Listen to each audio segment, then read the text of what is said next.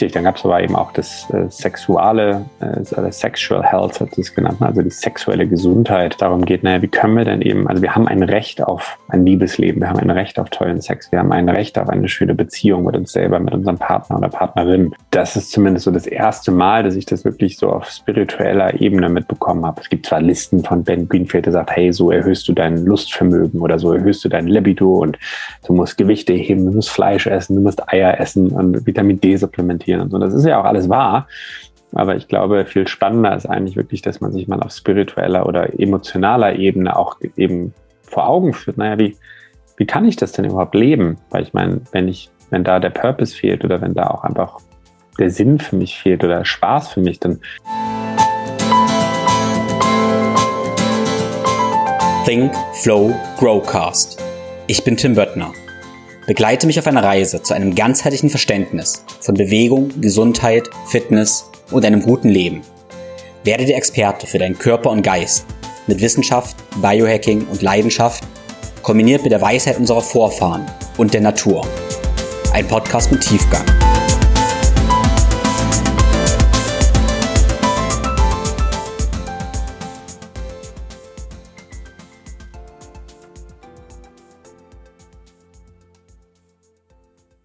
Ja, hallo und herzlich willkommen zur neuen Episode des Podcasts. Und ich war in den letzten Wochen sehr, sehr viel unterwegs gewesen, wie wahrscheinlich der ein oder andere gehört hat. Ähm, zuerst gab es letzte Episode schon über das Thema des Health Optimization Summits in London mit dem Max Gotzler. Danach war ich in Finnland gewesen und tatsächlich jetzt auch noch in München zu einem Functional Training Summit. Und diese ganzen Reisen und Summits habe ich natürlich nicht alleine gemacht, sondern ja, mit Freunden und Kollegen zusammen. Und mit einem habe ich tatsächlich zwei Summits nacheinander gemacht. Das ist der Johannes Kettelhoth, mit dem ich zuerst in London war und dann eben in Helsinki. Deshalb freue ich mich heute mit Johannes zusammenzukommen und uns mal auszutauschen, okay, was haben wir speziell von Helsinki, von dem Biohacker Summit in Helsinki mitgenommen. Ähm, ja, wer Johannes noch nicht kennt, der hört gerne mal in unsere gemeinsame Episode rein, äh, wo Johannes uns alle Vor- und Nachteile, ah, vor allem die Vorteile von Sauna und Infrarotsaunen erzählt. Ähm, genau, mit äh, Johannes habe ich auch viele Sauna-Sessions mittlerweile schon gemacht, auch in Helsinki. In diesem Sinne hoffen wir, dass ihr davon was mitnehmen könnt, was wir gelernt haben, das, indem wir erzählen, was wir gelernt haben, indem wir auch merkt, ja, was könnt ihr davon lernen. An dieser Stelle noch ein Hinweis. Wir sprechen im Podcast über einige Menschen und auch über Bücher und viele weitere Dinge, die ich dir teilweise in den Show Notes verlinkt habe. Wenn du mehr möchtest, mehr Essenzen von meinen Gästen, aber eben auch von mir und wöchentliche Impulse, dann lade ich dich ein, jetzt direkt meinen Newsletter zu abonnieren. Und den Link dazu findest du auch in den Show Notes. In meinem Newsletter bekommst du wöchentlich Impulse rund um deine holistische Gesundheit und Fitness und dabei auch eine ja, persönlichere Note, als du in den Show Notes von dem Podcast findest. Wenn du merkst, ja, du hast eine ganze Menge Wissen, Inspiration von mir, das hilft dir auch schon weiter, aber du kommst doch nicht so richtig voran und möchtest eben einen ganz individuellen Ansatz haben, dann stehe ich dir im 1 zu 1 Coaching sehr gern zur Seite. Da arbeiten wir eben genau an den Themen, die du brauchst und gestalten deine individuelle Reise zur optimaler Gesundheit und Fitness. Du kannst über meine Seite www.thinkforgrow dein persönliches Beratungsgespräch mit mir vereinbaren. Du findest außerdem in meinem Shop einige E-Books und Online-Kurse, vor allem zu den Themen Bewegung, aber auch kostenlose Guides wie mein Smoothie Guide oder meine integrale Körperkarte. Wie immer würde ich mich sehr freuen, wenn du den Podcast auf den sozialen Netzwerken teilst zum Beispiel, indem du jetzt direkt im Moment einen Screenshot machst und den bei Instagram teilst und uns eben eine Bewertung bei Spotify und Apple hinterlässt. Wie du gehört hast, war ich ziemlich viel reisen. Und fürs Reisen habe ich eine ganze Menge Begleiter. In meiner Schlafbrille und einigen Supplements sind das eben essentielle Aminosäuren. Und in diesem Sinne möchte ich jetzt den Sponsor für diese Episode danken. Und das ist Everydays mit Smart Proteins. Das sind essentielle Aminosäuren, die meinen Körper dabei unterstützen, eben schnell zu regenerieren, mein Immunsystem zu unterstützen und eben auch auf Reisen hochwertiges Protein zu mir zu nehmen, wenn meine sonstige Ernährung eben nicht perfekt sein kann. Wenn du auf everydays.de mit dem Code ThinkFlowGrow15 bestellst, unterstützt du einerseits deinen Körper, andererseits ein nachhaltiges und vertrauenswürdiges Unternehmen aus Berlin und eben meinen Podcast. Damit wird es ermöglicht, dass du jede Woche einen kostenfreien Podcast von mir bekommst. Alle meine Empfehlungen findest du immer auf www.thinkflowgrow.com-empfehlungen. So, nun geht's weiter mit Johannes. Und ja, erstmal herzlich willkommen, Johannes. Tim, schön, dass Sie uns wiedersehen. Ähm, vor allem online auch schön. Person natürlich noch lieber. Aber ähm, nach drei Jahren haben wir es ja dann doch geschafft, innerhalb von zehn Tagen uns zweimal für mehrere Tage zu sehen. Also sehr schön. Vielen Dank, dass wir es zusammen machen. Ja, na, ich danke dir auf jeden Fall, dass du die Einladung angenommen hast. Und jetzt hast du gesagt, ja, ein paar Jahre hat es nicht geklappt und es hatte ja auch den, den Grund, weil es einfach diese ganze, ja, äh, Situation eben gab mit der ganzen Pandemie. Und das war das Spannende eigentlich, dass diesen ganzen Summits jetzt nach dieser ganzen Pandemiezeit gefolgt sind. Und für mich war so ganz signifikant, wie alle gemerkt haben, ja, wir brauchen wieder Menschen. Ähm, Genau, und deshalb war das so schön, dass so, so viel auf einmal jetzt kam nach dieser aushungernden Zeit. Und wir waren jetzt auf dem Health, nee, Quatsch, auf dem Biohacker Summit in Helsinki gewesen. Und ich werde natürlich immer gefragt, hey, was ist der Biohacker Summit? Wie antwortest du auf die Frage? Was, was ist der Biohacker Summit? Was passiert da so?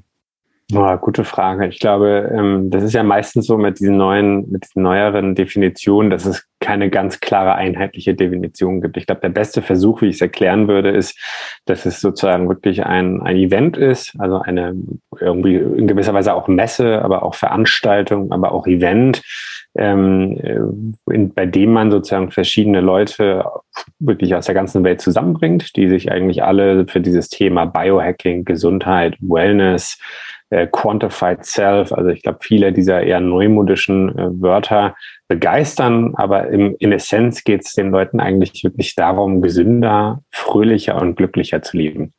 Und äh, das, das Motto oder das, ja, also ich glaube schon, das Motto des Events war eigentlich so ein bisschen Longevity und wie man sozusagen sein biologisches Alter eben naja, verlängern kann oder aber natürlich auch verjüngen kann. Also dass man insgesamt älter wird oder aber natürlich, wenn man noch nicht so alt ist, dass man trotzdem eigentlich seine biologische Uhr etwas zurückstellt, sodass man eigentlich biologisch jünger ist. Ähm, und das wurde in, ich glaube, zwei Tage, dann gab es noch ein Vorprogramm und ein Nachprogramm gepackt, sodass man sich wirklich eigentlich genau raussuchen konnte, was man machen wollte. Ähm, und das ist wahrscheinlich so die Definition vom ähm, Biohackers äh, Summit. Genau. Ja. Ja, schön. Ja. Also ich habe jetzt in den letzten Tagen äh, sehr viele Gespräche geführt und darüber nachgedacht, was denn so die gemeinsamen Nenner sind, weil das Spektrum ist halt ziemlich groß an Sachen, was man da so hat. Also man hat irgendwie ja ähm, interessante Musik mit Frequenzen und irgendwelche ähm, ja eher spirituelle Ansätze, aber natürlich die ganzen Supplements, aber eben auch Sauna, man hat Ernährungsgeschichten, man hat Trainingsgeschichten. Das ist ein ganz, ganz breites Spektrum. Da wird man sich fragt, ah, das ist so ein bisschen wild, regelrecht. Und dann ist mir so aufgefallen, ähm, okay, ja, dieses Was ist eventuell so ein bisschen wild, aber der gemeinsame Nenner ist das, was du so gesagt hast. Ah, alle interessieren sich eigentlich für Gesundheit, ähm, und auch nicht nur ein langes Leben, sondern eben ein erfülltes Leben, ein gesundes Leben. Also es ging ja auch, du hast gesagt, Health Span, das heißt die Gesundheitsspanne und nicht eben nur Lifespan, also nicht überleben, mhm. sondern dabei streben. Und für mich, ähm, ich sage ja nun, äh, ich werde oft gefragt, ah, was ist Biohacking? Und ich beschreibe Biohacking ganz gerne als äh, Methode, nicht als was, sondern als wie. Und für mich ist so der Ethos des, des Biohackers eigentlich jemand, der neugierig ist, ähm, sein Leben irgendwie verstehen möchte, sein Körper und Geist verstehen möchte und sich das Ganze anguckt und dann zum gewissen Maß optimieren möchte. Also optimieren ist oft so negativ konnotiert, aber ich habe immer so die Idee, hey, wenn ich mir halt was angucke, Teile von, von mir und ich merke, das funktioniert nicht, dann finde ich es irgendwie sehr, sehr merkwürdig, wenn ich dann sage, ja, okay, das nicht funktioniert, ich will es nicht optimieren. Also wenn ich merke, es passt nicht, dann will ich es halt auch optimieren in meiner Welt. Aber für mich ist Biohacking eigentlich eher diese kindliche Neugier, diese kindliche Neugier, diese Methode, das verstehen zu wollen, zu verbessern. Ähm, und das ist für mich so dieser Biohacker. Und wenn dem Hörer das jetzt irgendwie anspricht, er sagt, ja, ich bin auch so ein kleiner Forscher des Lebens ja, dann bin ich auch ein Biohacker. Hey, und Biohacking gab es deshalb schon immer. Das ist ja jetzt nichts Neues. Es ist nur ein neues, neues Wort. Voll schön, Tim. Ich glaube, das, das ist, finde ich, erst so sehr auf den Punkt gebracht, weil ich glaube, dass dieses Wort, und ich finde es auch selber, Biohacking ist aber auch ein sehr, keine Ahnung, ein sehr vehementes, ein sehr starkes, vielleicht auch in gewisser Weise ähm, fast extremes Wort, sicherlich, weil dieses Wort Hacking gibt es im Deutschen in der Form eigentlich gar nicht. Ne? Das ist im Englischen mit viel so zum Optimierung verwendet, aber ich bin halt bei dir und ich glaube, viele der Punkte lösen sich auch, oder weißt du, dieser Vorurteile lösen sich so ein bisschen auf, wenn Leute einen Purpose haben, also wirklich einen, einen Sinn, ein, ein, ein Warum. Und ich glaube nicht daran, dass es nur ein Warum gibt. Also kenne ich von mir selber schon. Aber ich glaube, es gibt sozusagen halt verschiedene Sachen, die uns motivieren können. Es gibt viele verschiedene Sachen, die uns Spaß machen.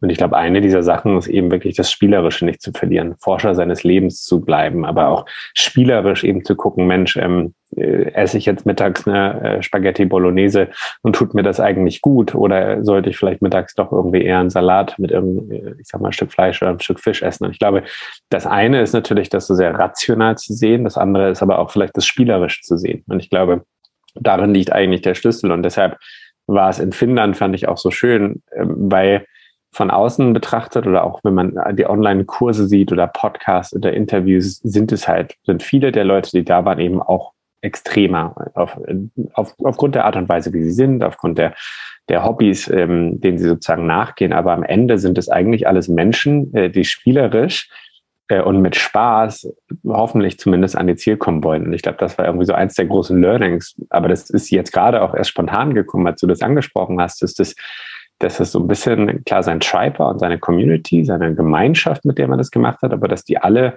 durch, das, durch, den, durch die Interessen verbunden waren, aber auch durch das Spaß haben, durch das Spielerische. Und ähm, das ist, glaube ich, einer der zentralen Punkte, die online schwierig sind.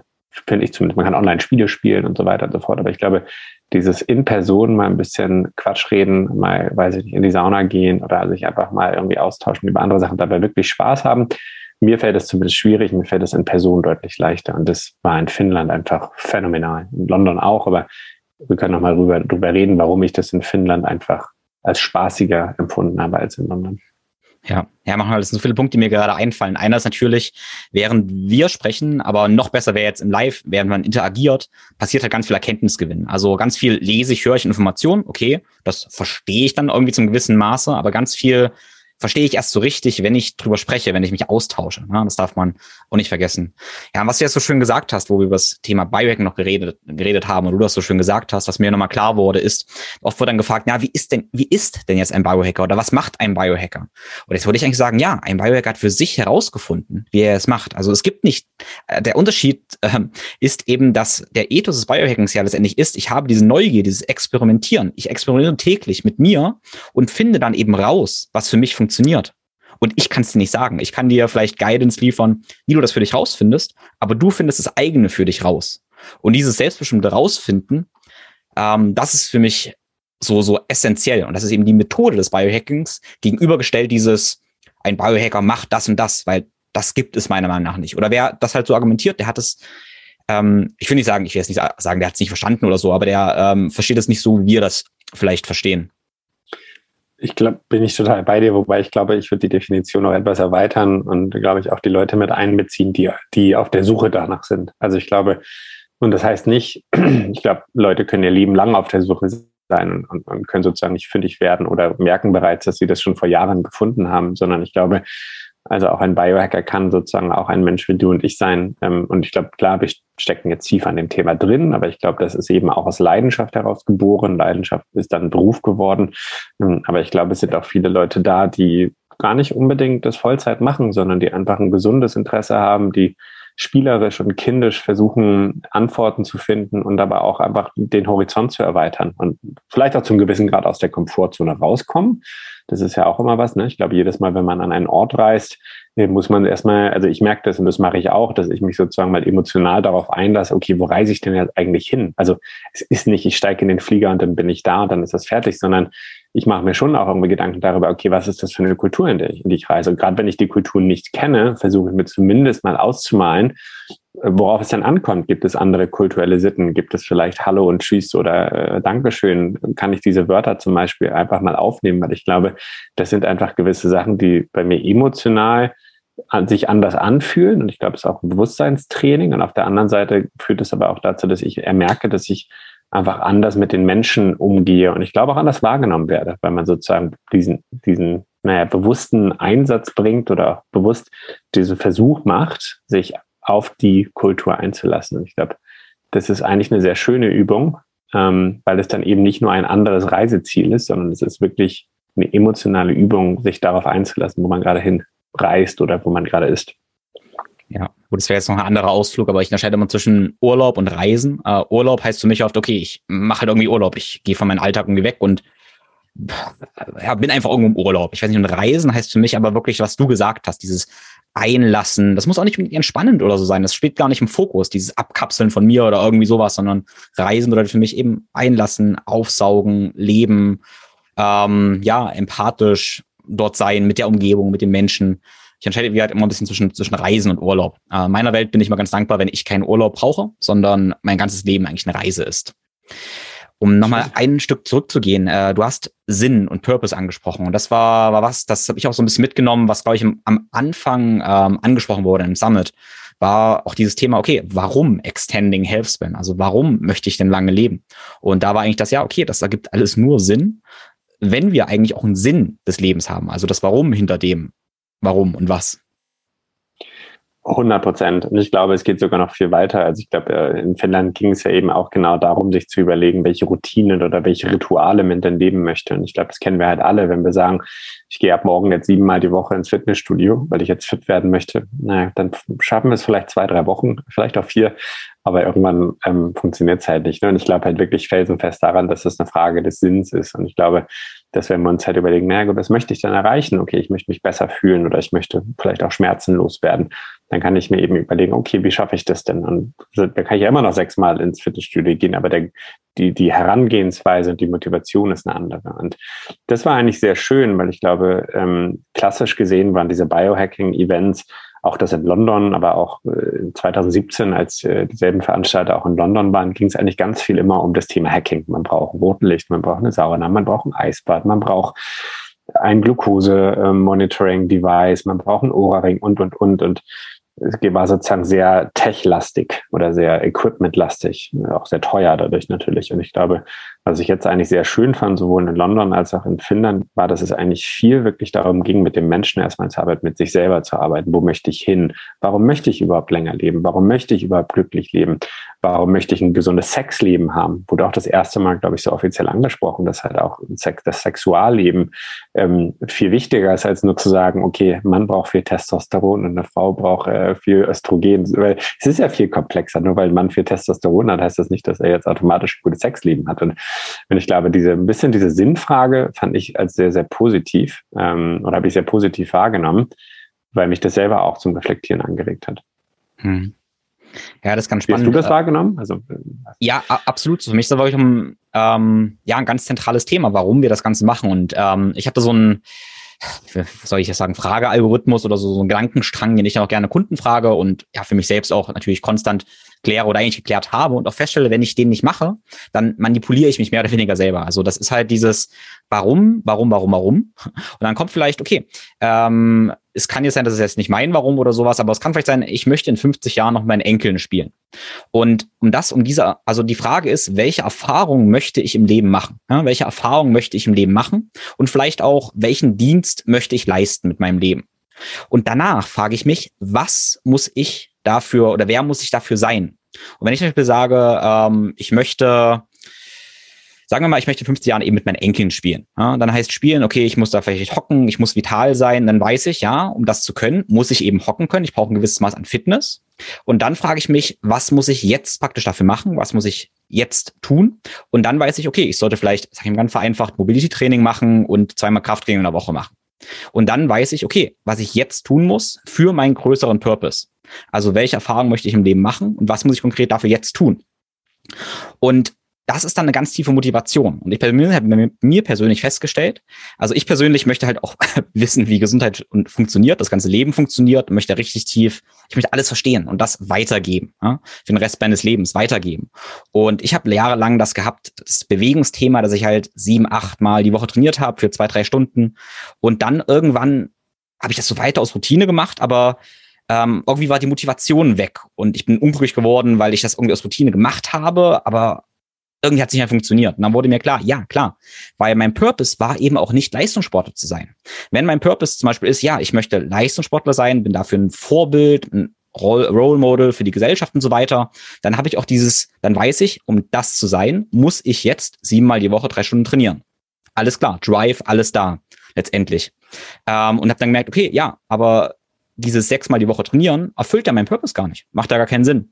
Also, äh, und dementsprechend musste ich dann meine jetzigen Schritte praktisch, praktisch anpassen. Und das ist ja auch das, was du eigentlich meinst. Wir sollten uns eben fragen, ja, was ist unser Sinn? Welche Erfahrungen wollen wir sammeln? Und was muss ich konkret dafür tun? Und wenn ich dann jetzt einen Lebensstil mache, also ähm, wo ich sage, hey, ich habe keine Ahnung, drei, vier, fünf Stunden Selbstfürsorge, Routinen am Tag, aber mein Purpose ist eigentlich viel mehr anderen zu dienen, ja, das ist ja was, was ganz viele darüber gesprochen haben, dann ähm, kann ich meinen tieferen Purpose ja vielleicht gar nicht bedienen, weil ich zu viel Zeit vielleicht für mich aufbringe. Und damit manipulieren wir uns zum gewissen Maße selbst. Also diesen Gedankenstrang, Purpose und dann, was muss ich jetzt tun, das ist ganz wichtig. Weil ich mir feststelle, dass Leute es andersrum machen. Sie denken, sie müssten unbedingt fünf Kilo abnehmen, aber dann ist die Frage, so komisch das klingt, ja, musst du das wirklich?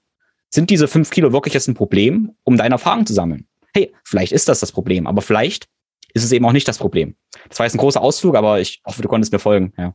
Ja, ist schön. Also ich versuche eigentlich deshalb das Wort müssen für dürfen äh, zu ersetzen, weil ich glaube, keine Ahnung, ich glaube, also ich habe wirklich das Gefühl, dass wir heutzutage schon in einer Gesellschaft leben, wo es halt immer, ne, man muss das und ich glaube auch Social Media suggeriert das sozusagen auch oft. Ne? Es ist das Ideal und das ist die Art und Weise und ich glaube, du und ich sind ja beide auch so ein bisschen Quereinsteiger oder Queraussteiger aus diesem klassischen ähm, äh, Ingenieursstudium, Karriereweg und nichts, dass da was gegenspricht, sondern ich glaube aber, ähm, dass, dass wir bei, bei uns beiden äh, einfach sich nicht gut angefühlt hat, weshalb wir dann einen anderen Weg eingeschlagen haben. Und deshalb sage ich mir immer ganz oft, du musst es nicht, du darfst es machen. Weil für mich heißt das einfach, hey, ähm, mich zwingt niemand jetzt hier, keine Ahnung, eine Firma zu leiten oder dass du und ich den Podcast machen. Ich darf den Firma machen, äh, die Firma leiten und ich darf diesen Podcast machen. Und ich glaube, das kommt wirklich immer wieder dahin zurück, als sich auch vor Augen zu führen, okay, wo möchte ich hin, wer bin ich, ähm, wo geht die Reise hin, warum möchte ich gegebenenfalls Biohacking machen.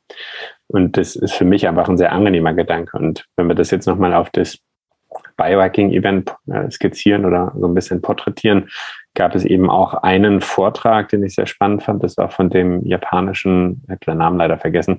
Ta Tateki, Tateki und glücklicherweise genau. darf ich mit ihm noch einen Podcast machen, da freue ich mich ja, sehr drauf, ja. Sehr schön, ja, genau. Also Tateki ist extra aus Japan angereist, ist, äh, ich glaube, Profi-MMA-Fighter aus Amerika oder ist also Japaner, aber ich stehe, glaube ich, in Amerika unter Vertrag. Und der hat so ein bisschen ähm, sowohl aus MMA-Sicht äh, Biohacking mal versucht zu erklären und was ich aber nicht viel spannender fand, der hat so ein bisschen die Tugenden äh, in Bezug auf die japanische Kultur und ähm, das Samurai-Dasein letztendlich skizziert. Ähm, hat so ein bisschen also erklärt, was sind denn die Tugenden eines Samurai? Sind diese Tugenden dann heute nach wie vor noch auch erstrebenswert? Es können verschiedene Werte sein, Ehrlichkeit. Ich habe sie jetzt nicht nochmal genau vor Augen geführt, welche Werte das sind, aber das war eigentlich für mich nochmal ein neue, neuer Blickwinkel auch auf dieses Thema Biohacking, dass es sozusagen nicht unbedingt immer auch was Neues sein muss, sondern ich glaube, dass Biohacking eben auch die Verbindung der, des Bushido, genau, oder das Ikigai, also es sind ja verschiedene Sachen, aber dass das Biohacking eben nicht nur was Neumodisches ist, sondern dass es eben auch mit unseren Werten, mit unserem Purpose, mit den Traditionen, in denen wir leben, vereinbar ist. Und das war für mich irgendwie der Form nochmal auch augenöffnend, weil ich sonst über Biohacking immer sehr als was weißt du, so eine neumodische Richtung nachgedacht habe, die natürlich sich auch an alten, ähm, ich sag mal, Übungen oder Praxen bedient, aber das einfach nochmal auch die Verbindung aus wirklich jahrtausendaltem Wissen mit neumodischer, ich sag mal, quantitativem Wellness, quantitativem Gesundheit, quantitativem Biohacking zu verbinden, war, war toll. Fand ich, hat sehr schön gemacht, fand ich. Ja. Ja, definitiv. Und damit auch die, die Grenzen so ein bisschen aus, auf, aufzulösen. Noch ohne dass ich diesen ähm, Gedanken jetzt ausführen möchte, äh, du hast vorhin so schön gesagt, mit dem ich darf praktisch. Und was ich noch einen sehr interessanten Gedanken finde, ist ähm, zu sagen, ich wähle. Aber das ist noch ein bisschen anstrengend dann, das zu sagen. Aber immer zu sagen, ich wähle und dann fragt man sich immer wieder, wähle ich das gerade wirklich? Ja? Ähm, genau, aber Schön. du hast Bushido angesprochen. Ich habe nur gerade erst das Buch praktisch noch gezeigt, wie ich es auch gerade hier habe, vom oh, Inaso Nitobe, wahrscheinlich habe ich gerade afrikanisch ausgesprochen, ist aber auch japanisch eigentlich.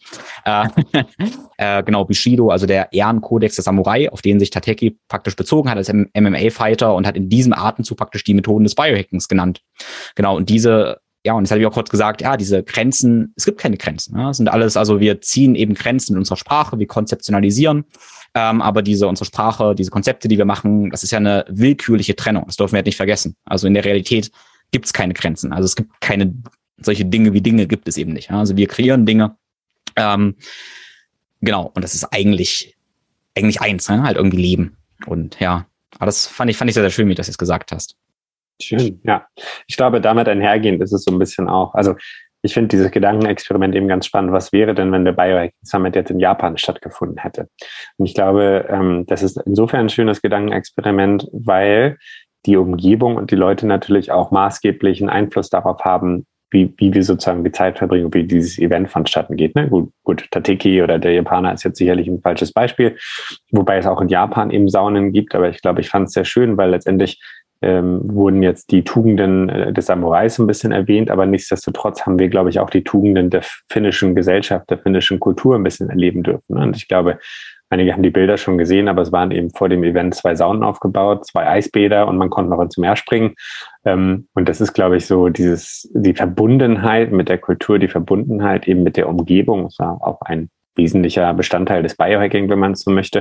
Und ich glaube, da aber die Möglichkeit zu haben, einfach als Ritual Teile, Teil der finnischen Kultur in dem Moment zu sein und eben auch diesen finnischen Traditionen zu folgen, mit Saunahut und äh, mit den verschiedenen Wasserbehältnisse, die ineinander geflossen wurden. Das war schon anders, als wir das in Deutschland wahrgenommen haben. Ne? Und das ist ein bisschen die Überleitung, glaube ich, weil letztendlich äh, ist dieses Kultur, der kulturelle Aspekt oder der Ritualaspekt im Biohacking, finde ich auch nicht zu unterschätzen, sondern es ist nicht immer nur Tech, Tech, Tech oder Gadgets, Gadgets, Gadgets, sondern es geht eben auch viel darum, naja, ähm, back to the, also back to the roots oder so ein bisschen zurück zum Ursprung. Und das ist einfach in Finnland sind die Saunen halt einfach so, äh, also ich glaube, ursprünglicher Witz nicht mehr. Und das war auch auf dem Event, auch wenn wir eine Infrarotsonne da hatten, war das halt sowas von präsent. Und ich fand es total geil. Also es war total cool, dass man mit den Speakern, mit den Leuten in verschiedenen Situationen einfach danach in die Sauna gehen konnte oder wir beiden ins Meer gehüpft sind.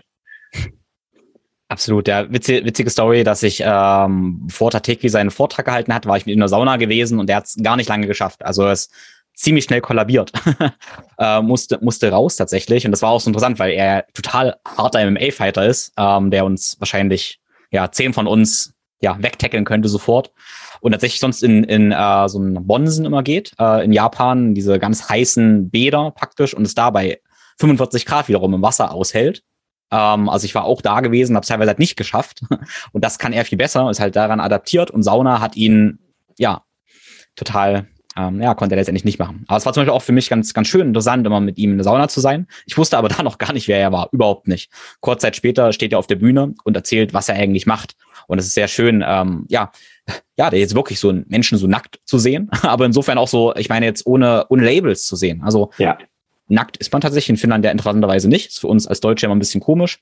Ähm, genau, aber Menschen dann, auch die Speaker eben, oh, ist ja ein wunderschönes Bild, was ich gerade zeichne aus Versehen, ähm, ja, eben nackt zu sehen, ohne diesen, diesen, ähm, ja, der macht das und das. Das ist ein MMA-Fighter, der einen Vortrag macht, sondern ich habe ihn eben als halbnackten Mann in der Sauna einfach gesehen. Wir haben uns über, ja, Gott und die Welt unterhalten.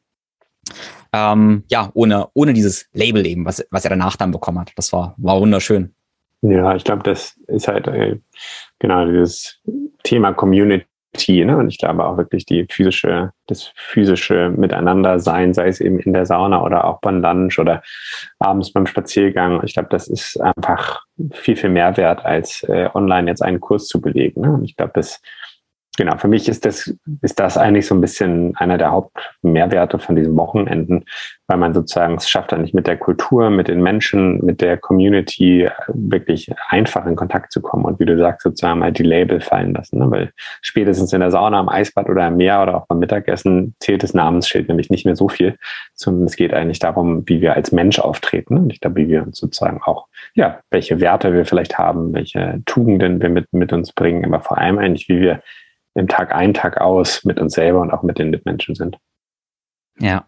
Hast du Werte angesprochen und ähm, ja, das ist schön. Ich habe das Gefühl, wirklich diese, ja, die Leute da vereinen halt ein gemeinsames Wertesystem. Das ist halt, was ich am Anfang schon meinte, ja, es sind so, so bunte Leute, aber dadurch, dass man diese Wertebasis hat, schwingt man auf einer ganz, ganz ähnlichen Frequenz. Und es ist interessant, weil ich das in anderen Veranstaltungen festgestellt habe, auf großen Messen oder sowas, wo man so ein äh, ein gemeinsames Motto hat, aber man hat nie über Werte geredet. Ne? Also die einen sind sehr sehr, sehr business-driven ähm, oder die anderen, also man hat kein gemeinsames Wertesystem. Man hat zwar eine Profession, sagen wir mal, es ist der Fitness-Container oder Group-Fitness-Container oder Physiotherapie und trotzdem versteht man sich nicht so richtig. Und man sagt, wir machen doch alle dasselbe. Ja, aber wir haben keine gemeinsame Wertebasis.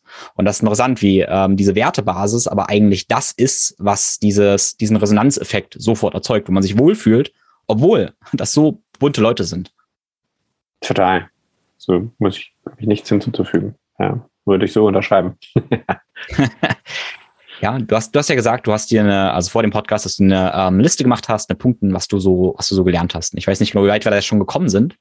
Schon einiges drin, aber ich glaube, also einer der wichtigen Punkte, und ich glaube, das ist, ich kriege leider nicht das lateinische Zitat zusammen, aber ich glaube, wie wir wissen, wissen wir nichts. Ähm, ich glaube, das ist, ähm, ist einfach ist einfach so wichtig und ich glaube also A, sozusagen unglaublich auch Respekt zu, zu haben. Ne? Also ich mache viel Kitesurfen oder auch Windsurfen und ähm, man hat, man hat sozusagen immer eigentlich Bezugspunkte zur Natur und ich glaube, die Natur ist einfach mächtig, äh, positiv und negativ oder was auch immer negativ ist, aber gerade beim Surfen geht es eben auch darum, den Respekt vor den, vor den Naturgewalten nicht zu verlieren. Das wird jemand, der Bergsteig macht oder auch jemand, der, glaube ich, viel mit Gewichten im Fitnessstudio arbeitet, diesen Respekt auch vor der Gravitation darf man einfach nicht verlieren. Und ähm, das äh, ist, glaube ich, aber ganz wichtig, weil dieses Nichtswissen oder sich, glaube ich, auch spielerisch zu, zu geben und zu zeigen, hey, ich bin hier, um zu lernen und ich habe es noch nicht gemastert, ähm, ist das eine, aber ich glaube, das andere ist halt auch wirklich, dass in dieser Szene oder in dieser ganzen Branche einfach immer mehr Wissen auf den Tisch kommt. Und wenn sich sozusagen ein Sean Wells, der international wirklich sehr anerkannt ist, wenn es um das Thema Nahrungsergänzungsmittel angeht, der sozusagen mehrere, wahrscheinlich hunderte Patente im Bereich Supplements wirklich halt hält, wenn es darum geht, tolle Formulas zu oder tolle Mixe aus verschiedenen Substanzen zu kreieren, die wirklich gut für den Körper sind. Wenn der halt sagt, ähm, es werden permanent neue Substanzen entdeckt und die Wirkung auf zellulärer Ebene oder vielleicht auch auf mentaler Ebene kommt eigentlich mehr und mehr als in den Vordergrund, dann zeigt das einfach ganz klar, dass wir noch einen weiten Weg zu gehen haben, um den komplexen Körper oder auch verschiedene Wechselwirkungen zu verstehen. Und das fand ich sehr schön, weil sonst heißt es eigentlich immer viel, du musst das machen du musst äh, hier dein NAD-Supplement nehmen, du musst Magnesium nehmen. Und viele Sachen von dem sind natürlich auch korrekt. Aber ich glaube, es gibt mindestens genauso viel, wenn nicht sogar noch viel mehr von dem, was wir gar nicht wissen. Und ich glaube, dass sich auch mal vor Augen zu führen, dass man weder alles wissen muss, noch dass die Welt gerade alles weiß, noch dass die ganzen, noch selbst die Experten, die auf der Bühne sind, alles wissen, ist für mich, glaube ich, immer noch mal eine gute Erinnerung daran, dass dieses, dass diese Welt voller Potenziale ist und voller, also voller Möglichkeiten. Und keine Ahnung, ich hatte jetzt am Wochenende selber so einen kleinen Hänger, wenn man so ein bisschen in die News mal geschaut hat. Ne? Wir haben naja, Konflikte, wir haben Probleme ohne Ende, zumindest dann, wenn man sich auf diese Nachrichten konzentriert. Und ich glaube, dann aber mal den Gegenpol dazu zu haben in Form von so einer Community, wo halt wirklich auch gesagt wird, hey, wir wissen eigentlich noch so wenig und das ist eigentlich total cool, weil das, was wir wissen, ist genial. Und stellt euch mal vor, wir kriegen das wirklich raus, was wir eigentlich uns vorstellen, was wir rausbekommen wollen. Sei es eben, dass man das, dass man das Microbiome wirklich mal knackt. Ja, da macht man enorme Fortschritte, aber man kann noch nicht wirklich sagen, dass man es komplett versteht, warum der Darm so eine wichtige Rolle spielt. Und bei den Mitochondrien wird es noch komplexer. Ne? Ich glaube, bei den einzelnen Wachstumshormonen, äh, Human Growth Hormone oder auch Hitzeschockproteine. Also man kratzt wahrscheinlich gerade mal wirklich an der Oberfläche darum. Und das war nochmal so eine wesentliche Erkenntnis dessen, dass es vollkommen okay ist, dass wir eigentlich nichts wissen. Ja. Ja, du hast auch mal als Natur angesprochen und ich merke auch immer wieder, ähm, also erstmal vielleicht noch als, als kleinen Filter so, ähm, ich, interessant ist, dass die, die besten Experten, also was ist nicht besten, aber die, denen ich dann auch vertraue, in der Regel sagen die immer sowas, ja, es kommt drauf an, wir wissen es nicht genau. Also und Leute, die sehr, sehr dogmatisch sind und sagen, das ist genau die Wahrheit, da geht mein Bullshit-Filter immer ganz, ganz, ganz stark an. Weil das, wie du gesagt hast, ob es ein Sean Wells ist, die sagen im Endeffekt, hey, ja, es kommt drauf an, ne? da kann man ein bisschen drauf achten. Ja, und ich stelle halt immer wieder fest, es gibt halt so viele Beispiele, ähm, wo wir denken, wir haben die Natur verstanden, holen uns einen Mechanismus raus und vergessen aber erstmal, wir wissen gar nicht so richtig, was wir genau machen. Wir denken, wir haben es verstanden, aber es ist halt einfach zu komplex. Und die Gefahr, die dann oft halt da ist, dass wir alle möglichen Wechselwirkungen eben nicht sehen und uns im Endeffekt durch diese Isolation von ganz einzelnen Mechanismen mehr schaden. Also ja, dieses ganze Langlebigkeitsthema, können wir ewig drüber reden, NAD und was für Supplements es da gibt. Ja, da gibt es auch so ein paar Sachen, wo man gemerkt hat, okay, diese Einzelsubstanzen, die lange als Longevity-Supplements eben ähm, ja, genutzt worden, ah, die können, wenn man sie zu oft nimmt, zu stark in, in einem bestimmten Kontext eben nach hinten losgehen. Und da komme ich manchmal zurück, wo ich sage, okay, ja, ähm, aus Demut für die Natur mache ich mir möglichst natürliche Sachen, weil ja, eventuell ich mir sogar damit schaden könnte, mit diesen, man könnte sagen, ganz einzelnen Biohacks. Ja?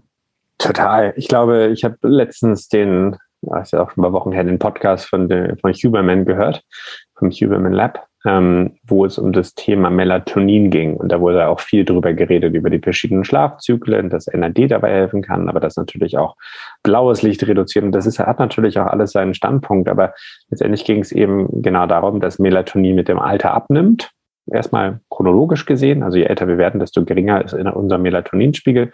Und aber natürlich auch je nachtaktiver wir sind oder je nachdem, wie viel Licht wir nach Sonnenuntergang verwenden, desto gehemmter wird eigentlich die Melatoninproduktion. Und viele Leute sagen dann, naja, okay, ähm, gerade wenn du im Schichtbetrieb arbeitest, dann supplementier doch einfach Melatonin, hol dir eine hohe Dosis. Ich glaube, in Deutschland ist es, glaube ich, nicht erlaubt, aber du kriegst es im Ausland auf jeden Fall.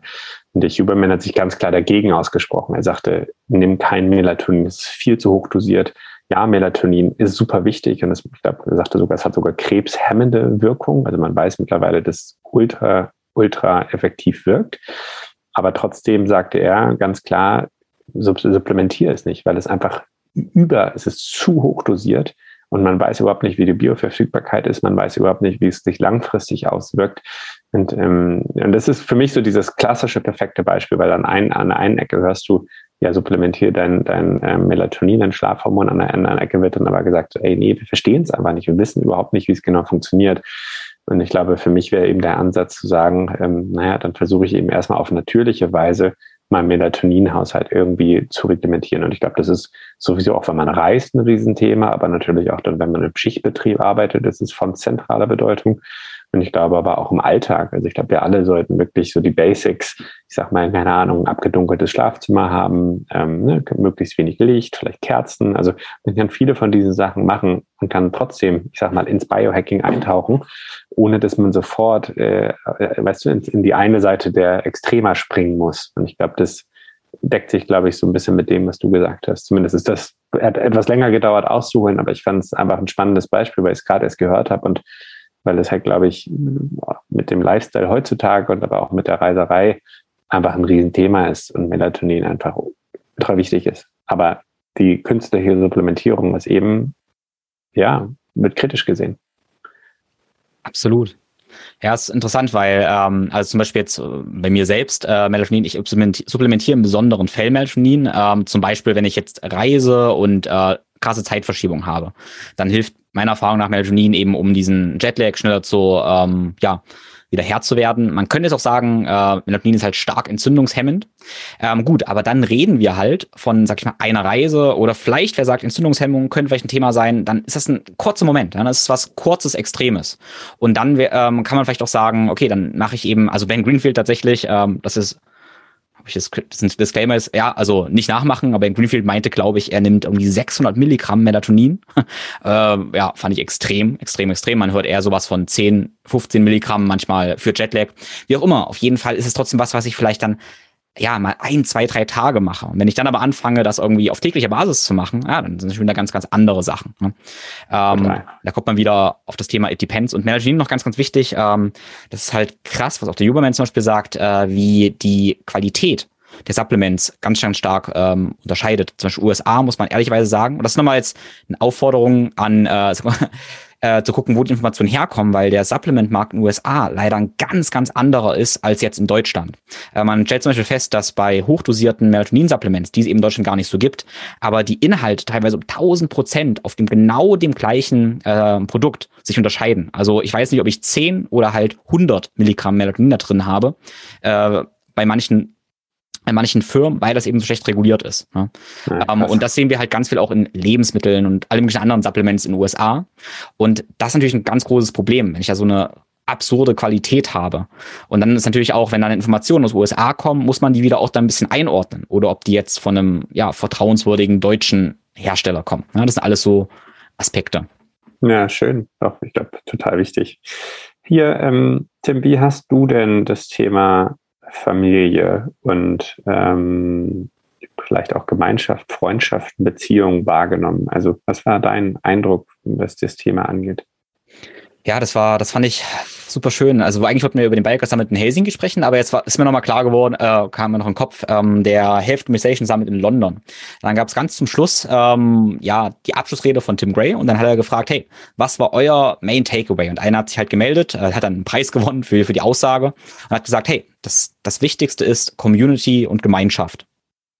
Und alle haben geklatscht und das hat, und ich hätte das Gleiche gesagt. Ich hätte das Gleiche gesagt. Mein Takeaway von den Summits, von allen Summits ist, ja, Freunde, Kollegen zu treffen, Gemeinschaft zu bilden und ja, sich eben nicht verrückt vorzukommen, sondern ja, in einem Umfeld, okay, jetzt, jetzt kommt langsam der Punkt, ja, in einem Umfeld zu sein, wo ich sein kann, wie ich bin, und ich habe einen gesunden Lifestyle, der, der mir gefällt und ich habe keine Reibung. Ich bin plötzlich nicht verrückt, sondern ich bin normal, indem ich bin, wie ich bin. In meiner Welt immer so, ich kann natürlich sein und bin eben nicht verrückt. Und das schenkt mir so viel Energie. Das ist für mich so, so enorm, wie mir die Beziehungen, aber eben auch dieses Umfeld, dieser Lebensstil so viel Energie schenken. Und ich merke so, okay, wenn ich isoliert, separiert bin oder eventuell sogar noch Umfeld habe, wo ich dann der Außenseiter bin, verrückt bin, weil ich eben nicht so viel trinke und nicht bis zwei feiern gehe, sondern eben ohne Alkohol, ja, trotzdem halb elf ins Bett gehe oder so. Ähm, wenn ich in einem anderen Umfeld bin, dann zieht mir das ganz viel Energie. Ich kann das schon alles machen, gesunde Routinen, kann ich schon alles machen, aber ich habe Reibung und damit wieder Energieverlust. Und ja, das Thema eben das Umfeld, Gemeinschaft zu haben, wo alles leicht natürlich ist, das hat mir so viel Energie geschenkt. Und ich denke, das ging ganz vielen so. Dann würde ich auch gerne deine Meinung nach dazu wissen. Und für mich war nochmal so ganz, ganz logisch und klar dann, wenn wir über ähm, ja, Gesundheit und Fitness irgendwie sprechen, da haben wir so viele verschiedene Säulen. Klar, Ernährung, Schlaf und so weiter. Und da war aber so klar, wie das Thema Beziehungen und aber eben auch Umfeld, wie das genauso wichtig für Gesundheit ist, wie diese Dinge Kreuzheben, Kniebeugen und ähm, ja, Fleisch essen, keine Ahnung. Das war für mich super interessant. Und das war nicht nur meine Wahrnehmung, sondern das war das, was ich von, von allen anderen auch gehört habe. Schön, würde ich, glaube ich, auch unterschreiben. Sowohl London als auch Finnland. München war ich ja nicht. Ähm, aber der Mensch oder auch die Beziehung stand im Vordergrund. Ne? Ich glaube, es fing mit Familie an, wo ich glaube auch der Ben Greenfield eben gesagt hat, hey, wir müssen Familienkodex haben. Ähm, aber auch der Dr. Olli aus Finnland ähm, sozusagen auch sagte, hey, ähm, ich habe Spaß und ich will Spaß mit meiner Tochter haben, ich will Spaß mit meiner Ehefrau haben. Und ich glaube, das hat er sogar als einer der Longevity-Hacks, also eigentlich einer der Tricks äh, oder Tipps, um sozusagen Langlebigkeit zu, zu leben. Und ich glaube, das weiß man mittlerweile auch. Ein, ein glückliches, erfülltes Leben mit sozialen Kontakten ist mindestens, wenn nicht sogar noch wichtiger, glaube ich, als in die Sauna zu gehen oder auch sich zu bewegen. Also Bewegung ist wichtig. Äh, das ist jetzt Vermutung, aber ich glaube, das kennt man von sich selber. Also wenn man eben diese Beziehung nicht hat ähm, oder wenn man dieses, diese Community nicht hat, dann fühlt man sich eben komisch, wie du sagtest, Tim, wenn man, wenn man sozusagen abends nach Hause gehen möchte. Und das war, glaube ich, so schön eben auch in Finnland, weil du bist halt einfach dann von dem Event, naja, hast du dich umgezogen, bist im Handtuch in die Sauna gegangen, danach nackt ins Meer gesprungen. Ähm, und das hat niemand, niemand gejuckt. Die Leute haben dich sogar eigentlich eher, ja, fanden es toll und sind mit dir hinterhergesprungen, so ungefähr. Und ich glaube, das ist schön. Aber was für mich eben Neuland war, war nochmal wirklich auch die Erweiterung vom Biohacking auf Familie und Beziehung. Ähm, also wie kann ich wirklich auch mein, mein Familien, meine Familie, meine Familienplanung, die täglich, das tägliche Zusammenkommen, wie kann ich da denn vielleicht auch spielerisch mit einem Optimierungsgedanken rangehen. Und zwar so, dass ich das emotional eben toll anfühlt, dass wir vielleicht alle abends zusammensetzen zum Essen, dass wir mindestens eine Stunde Tag spielen, um Spaß zu haben. Ähm, und ich glaube, das ist wichtig. Dann gab es aber eben auch das äh, sexuale, äh, Sexual Health hat es genannt, ne? also die sexuelle Gesundheit. Ähm, wo es darum geht, naja, wie können wir denn eben, also wir haben ein Recht auf ein Liebesleben, wir haben ein Recht auf tollen Sex, wir haben ein Recht auf eine schöne Beziehung mit uns selber, mit unserem Partner oder Partnerin. Und ähm, das ist zumindest so das erste Mal, dass ich das wirklich so auf spiritueller Ebene mitbekommen habe. Es gibt zwar Listen von Ben Greenfield, der sagt, hey, so erhöhst du dein Lustvermögen oder so erhöhst du dein Libido und du musst Gewichte heben, du musst Fleisch essen, du musst Eier essen und Vitamin D supplementieren und so. Das ist ja auch alles wahr. Aber ich glaube, viel spannender ist eigentlich wirklich, dass man sich mal auf spiritueller oder emotionaler Ebene auch eben vor Augen führt. Naja, wie, wie kann ich das denn überhaupt leben? Weil ich meine, wenn ich wenn da der Purpose fehlt oder wenn da auch einfach der Sinn für mich fehlt oder Spaß für mich, dann weiß ich nicht, dann muss ich, glaube ich, nicht äh, Testosteron versuchen zu supplementieren oder Rotlicht auf meine, auf meine Eier zu strahlen, wie das der Ben Greenfield immer gern macht. Und das hat, für mich ist das einfach am Ziel vorbei optimiert. Und ich glaube, das ist nochmal eine ganz schöne Sache, dass eigentlich viele der Speaker und auch der Teilnehmer sich wirklich mal auf mentaler, emotionaler, spiritueller Ebene Gedanken darüber machen, was es denn wirklich heißt und wie ich wirklich diese, das Commitment, diese Beziehung mit mir eingehen kann. Ja, ja, das ist genau, es war ja in wirklich in Helsinki noch viel, viel stärker gelebt, dieser, dieser spirituelle Aspekt eigentlich, wie bedeutend der ist und ähm, ja, wie der auch, wie man auch kommuniziert. Und das ist tatsächlich auch was, wo ich viel drüber nachdenke, auch als ähm, ja, irgendwie ähm, ja, Educator, Sprecher, Netzwerker und so, ähm, muss ehrlich sagen, so diese ganzen spirituellen Ebenen sind mir in meinem eigenen Leben halt total bewusst. Das ist so mein, ja, tägliches Ding, was die absolute Basis ist. Aber ich weiß natürlich, wenn ich da zu sehr voranpresche, ja, dann verliere ich vielleicht Leute und kann sie nicht da abholen, wo sie stehen. Wir brauchen vielleicht manchmal erst diesen, diese sexy Hacks irgendwie ein bisschen auf dieser Verstandsebene, ähm, um ja, Leute, Leute erstmal zu kriegen und für andere Ebenen zu öffnen. Und das haben zum Beispiel die jetzt in Helsinki ja einfach schon viel stärker gemacht. Gefühlt, jetzt meine Wahrnehmung ist, den Finden das nicht ganz so wichtig, ob man da jetzt Leute verkraut. Die haben einfach alles dunkel gemacht mit ähm, ja, Frequenzmusik und äh, Mantren, äh, nicht Mantren, Mandalas, äh, diesen ganzen Visualisierungen, was ein bisschen wie Psychedelika ge, ähm, gewirkt hat. Ähm, haben das einfach ganz straight gemacht. Wem es gefällt, gefällt wem nicht, nicht. Ich denke immer so ein bisschen daran, ja, okay, wie kann ich möglichst viele Leute erreichen, ohne sie irgendwie, ich sag mal, abzuschrecken. Also abzuschrecken wahrscheinlich in vor dem, wo ihr Ego noch ganz viel Angst hat, weil das Ego ja merkt, ja, okay, da muss ich ein paar Sachen ähm, gehen lassen. Ja, ähm, und das war für mich aber interessant, dass das auf beiden, beiden Summits endlich ein ganz großes, wichtiges Thema war. Ja, dass wir eben nicht nur von ja, für mich so ein bisschen, okay, bei mir, bei mir selber war immer so, das sehe ich auch allgemein, Body, ja, es gab diese Ebene des Körpers. Dann mittlerweile ist so klar, ah, okay, Body, Mind, ja, Körper und Geist, ja, Geist, mental spielt auch eine Rolle. Und jetzt sind wir langsam da, äh, wo man merkt, okay, Body, Mind, ah, drei, Spirit, okay. Also Körper, Geist und Seele, das sind so drei Dinge. Und dann sind wir langsam da, dass sich der Kreis ein bisschen schließt. Ähm, da bin ich natürlich gespannt, wie, wie schnell das geht, wie, wie, wie schnell das mehr Leute realisieren. Ja, stimmt. Ich glaube, es ist ähm, nicht zu unterschätzen, aber ich glaube, ein Großteil der Speaker hat eben über ich glaube, was war das? Six Faces Meditation, also sechs Phasen Meditation. Äh, der Dr. Barry Donner Hogue, ich glaube, ich hatte über Energiearbeit geredet, also wie man wirklich auch über, naja, Law of Attraction, glaube ich, auch gewisse Energieflüsse im Universum beeinflussen kann. Es ging viel um Lucid Dreaming, was ich auch total spannend war. Ne? Also ich glaube, so wirklich halt, ähm, naja, so ein bisschen das Wachträumen und dadurch letztendlich auch in verschiedene äh, Wellenlängen oder Frequenzen eigentlich des Gehirns komme. Und das passt für mich nochmal so ein bisschen, we don't know what we don't know oder we know that we know nothing. Also, dass man sozusagen da, was das Thema angeht, noch sehr am Anfang steht. Ne? Man weiß irgendwie, äh, Optimismus hat sozusagen Einfluss auf unser Gemüt und hat einen Einfluss auf unser Leben. Ähm, ja auch so spannende, spannende Gedankenexperimente, ne, wo, glaube ich, halt eine Pflanze dann eben beschimpft wird oder wo sie sozusagen geliebkost wird und es sind sozusagen sich eigentlich die, das Pflanzenwachstum positiv entwickelt und man versteht nicht so richtig, warum. Man weiß, naja gut, wir reden irgendwie in Form von Frequenzen, in Form von Schall und äh, wie auch Infrarot kann sozusagen auch, können solche Frequenzen und Energie aufgenommen oder auch abgesondert werden. Und das scheint irgendwie in irgendeiner Form zu klappen. Das ist ja nicht erst seit heute so, sondern ich glaube auch Weinanbau in Italien oder in Neuseeland gibt es ja auch spannende Experimente, wo sozusagen den Weinreben dann Mozarts Symphonie gespielt wird ähm, und die darauf schwören. Und ich glaube, das ist auch ein Forscher aus Florenz hat das, glaube ich, auch erwiesen, dass, glaube ich, um 30 bis 40 Prozent die Biomasse nach oben gegangen ist, wenn sozusagen solche Frequenzen funktionieren. Und das kann dir aber keiner erklären. Und irgendwo gibt es vermutlich eine Erklärung und ich glaube, dass viele der Speaker und auch der Teilnehmer versuchen, das rauszufinden und oder zumindest spielerisch dafür offen sind, das herauszufinden. Ich glaube, das ist, ist eigentlich eine schöne, für mich ist das, wie gesagt, das ist für mich so die, das größte Geschenk zu wissen, dass wir nichts wissen, weil dadurch kann man, glaube ich, auf eine Welt von Opportunities, und Möglichkeiten schauen, anstatt dass man sozusagen zurückguckt und sagt, wir haben so viele Probleme. Ähm, und das ist für mich, glaube ich, jetzt gerade in dieser Zeit total wichtig, mich mit solchen Leuten zu umgeben, mit einer Community zu umgeben, die positiv nach vorne schaut, die, äh, ich sag mal, aufgeregt ist oder excited ist, äh, was zukünftige Ideen und Lösungen oder Potenziale angeht, weil mir das selber gerade schwerfällt, in diesen Zeiten immer optimistisch zu sein. Ich glaube, das ist auch normal. Man muss nicht immer optimistisch sein, aber ich glaube, zumindest positiv in die Zukunft zu schauen, ist jetzt gerade für mich wahrscheinlich der ultimative Biohack. Ah, das hast du wunderschön gesagt, ja.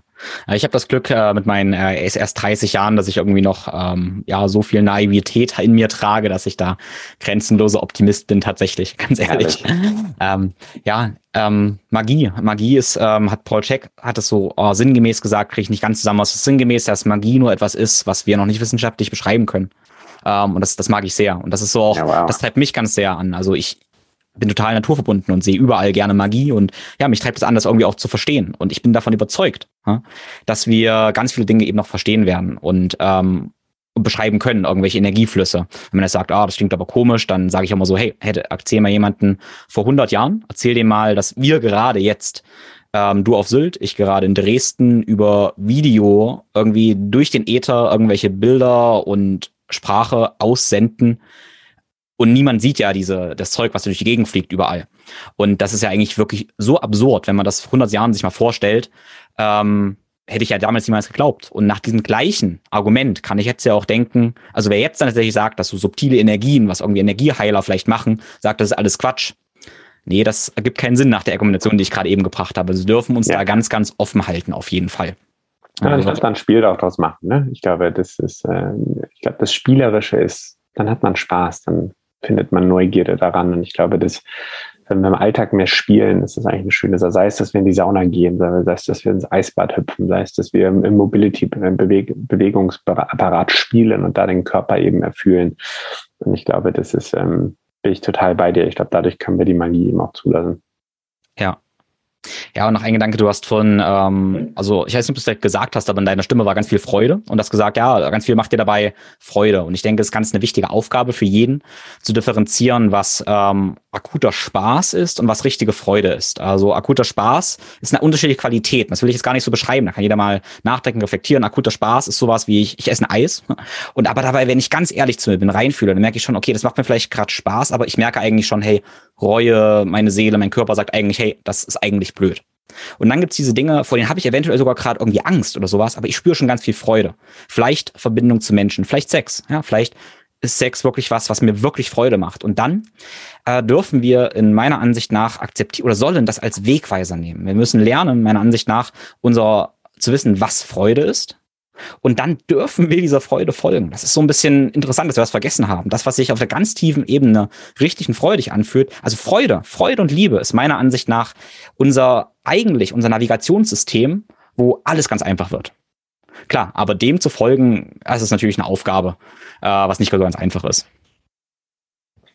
Ja, irgendjemand sagte mal, kriegt wahrscheinlich jemand das Zitat zu Ende. Glücklich sein ist einfach. Mach mehr einfach, mach einfach mehr Dinge von denen, die dir Freude machen. Ähm, denke ich auch immer regelmäßig drüber nach und denke so, ja, ja hast du noch viel zu lernen, Johannes. Ja, so leicht ist es dann irgendwie doch nicht im Alltag. Ne? Aber ich glaube, wenn wir halt in diesem Flow-Zustand sind, wie Max mal drüber redet, oder wenn wir das halt schaffen, ich sag mal, wirklich in einem Zustand von Zufriedenheit zu sein, dann ist es einfach. Aber ich glaube, der Zugang dazu ähm, ist manchmal gar nicht so leicht. Ne? Ich glaube, das, da helfen, also da helfen diese Events halt einfach, weil ich habe die Saunasitzung und das Eisbaden, mit dir habe ich gefeiert. Also ich glaube, das war wirklich so ein Zustand von maximaler Freude, weil ich weiß nicht, gut, ich liebe auch Sauna und Eisbäder. Ne? Das ist natürlich dann auch so ein bisschen Beruf mit dabei, aber dann haben wir das Gesellschaftliche noch mit dabei, konnten uns dabei ein bisschen austauschen und das ist dann mal pure Freude gewesen. Und das ist in, so im Alltag gar nicht so leicht, das immer wieder auf Abruf ab, einfach parat zu haben. Ne? Ich glaube, das ist aber gerade beim Reisen eben eine schöne Übung. Absolut. Ja, du hast gerade schon Flow angesprochen, vielleicht noch, noch ein Gedanke so als, ja, so praktisches Takeaway, ähm, mehr oder weniger praktisches Takeaway. Das ist für mich ganz, ganz wichtig, dass wir irgendeine Form von irgendeine Form von Meditation in Ruhe oder irgendwas haben, was für uns funktioniert auf mehr oder weniger täglicher Basis, weil in meiner Ansicht nach ist unser Alltag einfach sehr, sehr ähm, viel. Wir haben sehr viel Information, was alles über uns kommt und wir brauchen eine Zeit, wo wir uns, uns zurückziehen äh, Sinne, also einfach, einfach nur wahrnehmen, ganz präsent sind, vielleicht in Meditationsform und damit mal alles wegstrippen, was so an Einflüssen kommt und praktisch erinnern, wer wir wirklich sind und dann auch wieder in diesem ganzen Dschungel des, des Alltags, was wir so tun, besser navigieren können, also mehr mit der Freude der auch folgen können. Wenn wir uns aber zu lange, sage ich mal, ein paar Wochen wahrscheinlich gar nicht mit uns verbunden haben, dann ist unser körpereigenes Navigationssystem eben gar nicht mehr ausgerichtet, wir können nicht mehr vertrauen und dann haben wir eben das Problem, dass wir so viel ähm, Hinweise, also so, so, so Pläne und sowas brauchen, Protokolle brauchen, denen wir starr folgen, weil wir eben nicht mehr in uns reinhören. Deshalb ist für mich immer die Kultivierung des ähm, ja, Achtsamkeitstraining auf täglicher Basis in der einen oder anderen Form, egal wie, ähm, so essentiell, um eben uns selbst nicht zu verlieren. Ich würde mal denken, wenn wir in einem Kloster wohnen oder ganz in der Natur, dann brauchen wir da weniger. Je mehr wir in der Stadt wohnen und je hektisch unser Alltag ist, desto mehr brauchen wir davon. Würde ich so komplett unterschreiben. Es sei denn, man schafft es vielleicht auch, nee, nicht es sei denn, aber eine Sache, die ich immer ganz gerne mache, ist Mini-Sabbaticals. Also ich bin wohne eben in der Stadt und versuche sozusagen einmal alle zwei bis vier Wochen rauszukommen. Deshalb bin ich jetzt gerade hier auf Sylt, ne? weil sozusagen so ein Mini-Sabbatical ist mal drei, vier Tage versuchen, einen Kurzurlaub reinzukriegen, genau diese Achtsamkeit eben auch zu schaffen, weil ich mir das auf täglicher Ebene manchmal auch nicht so leicht fällt. Ne? Die Stadt ist dann doch irgendwie ein bisschen overwhelming. Ähm, und das heißt nicht, dass es gar nicht funktioniert, aber es ist, wie du schon sagtest, ich glaube, je größer die Stadt oder auch je hektischer das Leben, desto wichtiger ist es und aber auch, desto schwieriger ist es. Ne? Genauso, wenn es uns nicht gut geht, haben wir wahrscheinlich, oder vor allem mental nicht gut geht, haben wir wahrscheinlich eigentlich nur einen Job und der ist eben ähm, zuzusehen, dass es uns besser geht. Und für mich ist das zum Beispiel dann, dass ich Sport mache. Also dann weiß ich, danach geht es mir besser. Aber es ist dann in dem Moment unfassbar hart. Und genauso, glaube ich, gerade dann, wenn man wirklich eine hektische Woche ist, ist unfassbar hart, sich hinzusetzen und genau dieses Achtsamkeitsmäßige zu machen. Weil in dem Moment schreit alles nach, ich muss mehr machen, ich muss mehr tun. Und das ist aber ja genau das, was wir, was uns vermutlich nicht am schnellsten zum Ziel bringt. Ja. Ja, der Timo Arina, der Organisator des Biohacker-Sammels in Helsinki, der hat es äh, so schön gesagt. Tatsächlich war das aber in der Doku. Die haben eine Doku gemacht über die finnischen Biohacker, die ich sehr empfehlen kann. Sehr, sehr schön gemacht. Bildlich sehr schön eingefangen. Äh, viel Natur, wunderbar. Und da hat er gesagt, dass er festgestellt hat, wenn er in seinem Landhaus in der Natur ist, dann braucht er, nimmt er keinen Aura-Ring, ganz wenig Supplements und keine anderen Tracker, weil er genau weiß, wie es ihm geht. Er kann total auf seine Intuition vertrauen. Und wenn er wieder in der Stadt ist, in der Stadt auch schläft, dann merkt er, er braucht Tracker, weil er seinem Körper nicht ganz vertrauen kann. Ähm, weil zu viele Einflüsse da sind. Vielleicht auch elektromagnetische Felder und alle möglichen Störsachen. Und das fand ich auch interessant. Also je mehr, je mehr Störung, desto mehr braucht er Tracker, also externe Validierung. Je besser er in der Natur ist, je mehr angebunden er praktisch ist, desto mehr kann er seiner Intuition vertrauen. Das hat sehr, sehr mit mir resoniert. Ja, auf der einen Seite, weißt du, würde ich halt irgendwie sagen, dass man wahrscheinlich sich auch doch an die Gegebenheiten vor Ort anpassen kann. Ne? Ich glaube, der Versuch wäre wahrscheinlich auch dieselbe Ruhe in der Stadt zu bewahren, wie sie auf dem Landhaus ist, ne? weil ansonsten fühlt sich das fast so an, als wären beim Alter Ego, also in einem, in einem zusätzlichen Avatar mehr oder weniger. Und vielleicht ist das auch so, vielleicht geht es auch nicht anders, aber ein Teil von mir sagt eben so, ähm, eigentlich müsste das auch in der Stadt gehen. Aber gut, äh, mhm das ist, glaube ich, was, was wir noch nicht kodiert haben oder was man noch nicht entschlüsselt bekommen hat. Ne? Warum das so? Ich kenne es selber von mir auch, wenn ich in der Stadt bin, bin ich selber zu meiner Antenne irgendwie auf Empfang gestellt und dann ist dementsprechend auch schwieriger, da wirklich diese innere Ruhe zu haben. Ja, ja, und den Bogen nochmal zu spannen, wir hatten am Anfang gesagt, dass der, ich sag mal, Ethos des Biohackings ja die Methode ist, eben genau das selber rauszufinden. Also wir haben es zwei Ideen ja. gegeben und jetzt kann der Hörer praktisch für sich rausfinden, reinfühlen, ähm, ja, wo seine, seine Wahrheit liegt.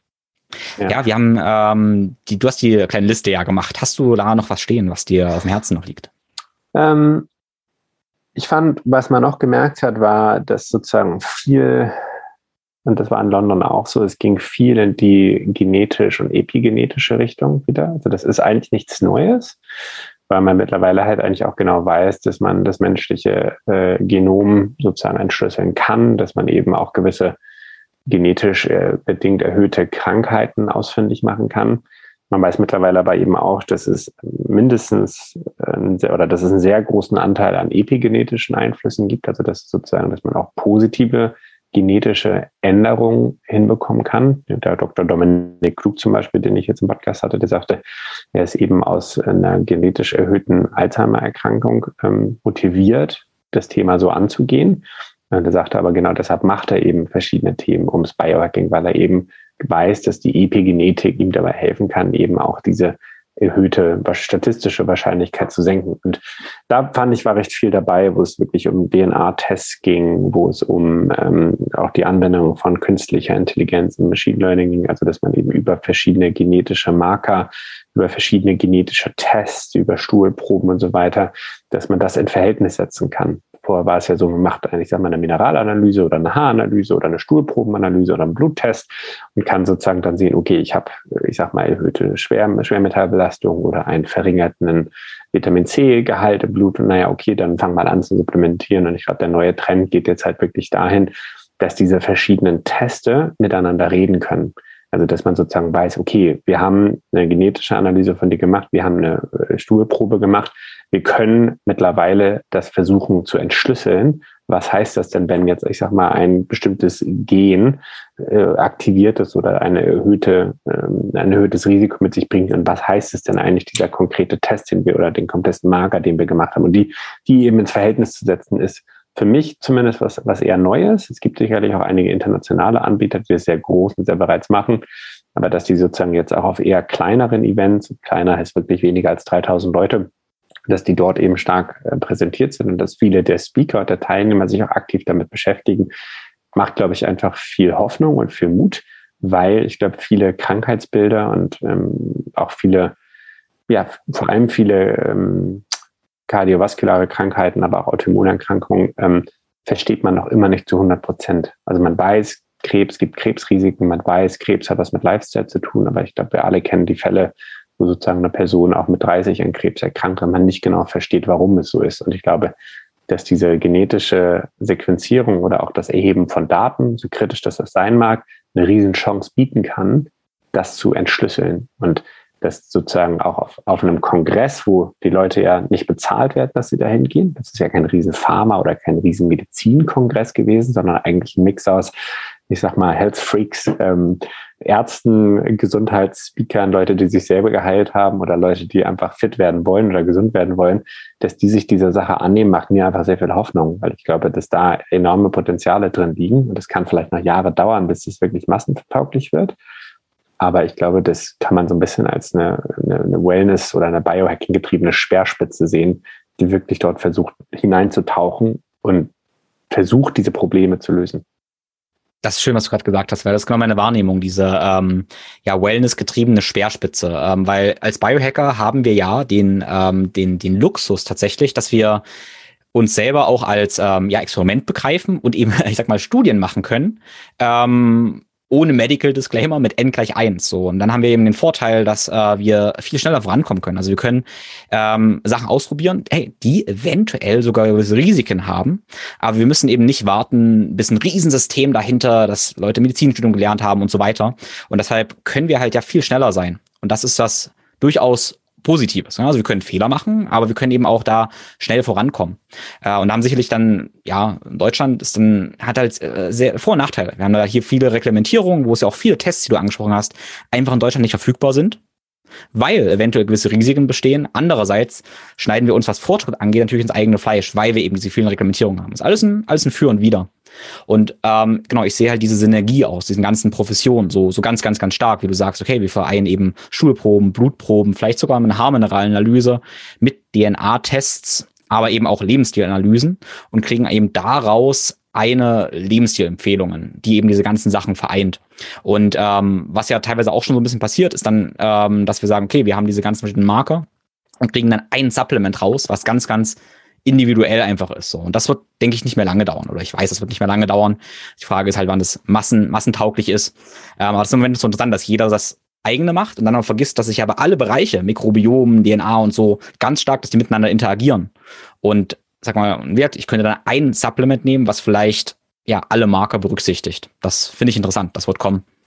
Total. Und ich glaube, das war sonst eben jahrelang war das eine Disziplin, die rein von, von Medizin und von Pharmazie, würde ich es mal vorsichtig beschildern, dominiert wurde. Und das hat auch, das hat absolut auch sinnvoll. Ich meine, das ist auch, gibt auch viel Schmuh, was im Biohacking betrieben wird. Es gibt viele Sachen, die sind nicht koscher oder die sind höchst höchst kritisch, glaube ich, auch zu betrachten. Ne? Aber nichtsdestotrotz ist es halt, glaube ich, eine schöne Möglichkeit, dass sozusagen dieser Bereich oder die Leute um das Biohacking herum eben auch versuchen, mal gewisse Tabus oder gewisse neue Bereiche zu eröffnen und sich das einfach trauen. Und ich glaube, auch viele von diesen Sachen werden wir wahrscheinlich in fünf bis zehn Jahren nicht mehr sehen. Weil sicherlich nicht, nicht alles durchgesetzt hat, weil wahrscheinlich zwei, drei Jahre später rauskommt, hm, ist doch gar nicht so gut oder hey, mach das doch mal lieber anders. So, ne? Und ich glaube, das sehen wir mit Ernährungstrends. Ich weiß nicht, alle zwei, drei Jahre kommt irgendwo wieder, ah ja, eine Keto ist jetzt doch nicht so ganz ohne für Frauen. Vor fünf Jahren hieß ja auf jeden Fall immer Keto und so. Und äh, vegan und, und, nur Fleisch. Äh, ich glaube, der Mensch hat ja immer den Hang zu Extremen. Und ich glaube, so ist es im Biohacking halt auch. Aber gleichzeitig ist es eben eine Möglichkeit, glaube ich, dass gewisse Sachen die sonst sehr stark reglementiert sind, einfach mal im Selbstexperiment oder im Nischenexperiment durchgeführt werden können. Und das sieht man, glaube ich, viel. Es sind viele kleine Firmen. Man findet dort kein Bayer, man findet kein, ähm, keine Medizinproduktanbieter. Das äh, interessiert die mehr. Kein Träger zum Beispiel, ein großer Anbieter aus Lübeck. Das interessiert die gar nicht. Ähm, und das ist, glaube ich, auch im beidseitigen Interesse, das muss man auch mal sagen. Und dementsprechend findet man viele kleine Firmen, viele Firmen, die wirklich vielleicht eine ein- bis zehn Mann-Firma sind, ähm, in den seltensten Fällen wirklich äh, richtig mit krassen, also wir viele haben krasse Wachstums, Wachstumsambitionen, aber viele von denen sind auch nicht groß finanziert, sondern da geht es wirklich darum, halt in dieser Nische erstmal versuchen, was auf die Beine zu stellen. Ähm, und dann daraus eben zu wachsen. Ne? Und ich glaube, das macht die Sache einfach sehr charmant, weil es sind viele Menschen und es sind eben in seltensten Fällen bisher wirklich Multinationals oder Multicorporations. Ähm, wobei das sich, das sich das ja auch schon abzeichnet. Ne? Ich glaube, Tree of Life ähm, wurde ja von Nestle zum Beispiel gekauft und so sieht man ja mittlerweile, dass es eben auch einige Riesenfirmen gibt, die auch erkannt haben, dass im, im Health- und Wellness-Bereich eben viel Geld zu holen ist weshalb dann eben Nahrungsergänzungsmittelfirmen oder Ornet wurde, glaube ich, auch von Nestle aufgekauft oder so. Ähm, also da passiert einfach viel im Hintergrund. Ne? Und ich glaube, das ist aber eine schöne Sache, weil,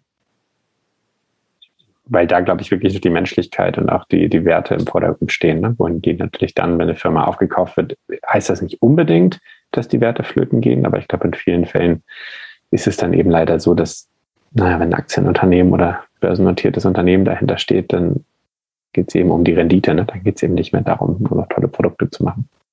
Mhm. Ein kleiner Monolog, sorry, aber war irgendwie ganz, ganz, ganz spannend, glaube ich, diese eigene Reflexion.